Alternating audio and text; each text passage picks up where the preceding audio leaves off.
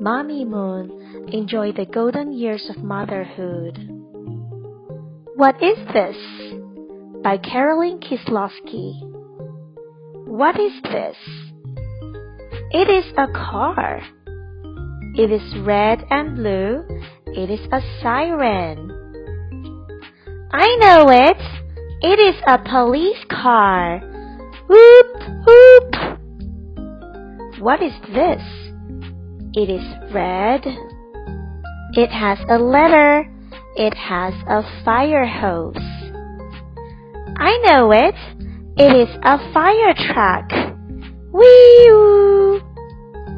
What is this? It is white. It has a cross. The cross is red.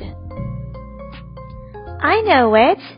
It is an ambulance. Whee!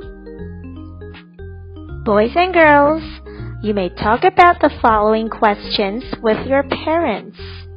What color is the police car? What does a police car have on top?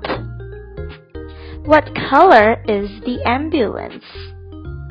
What sound does the police car make? Who drives the fire truck? When do you need an ambulance? Quiz time! Number one. Where does the story take place? At home. Number two. What color is the police car? Red and blue. Number three. What does a police car have on top? Siren. Number 4. What does an ambulance have on the car body? Cross. Number 5. What sound does the fire truck make?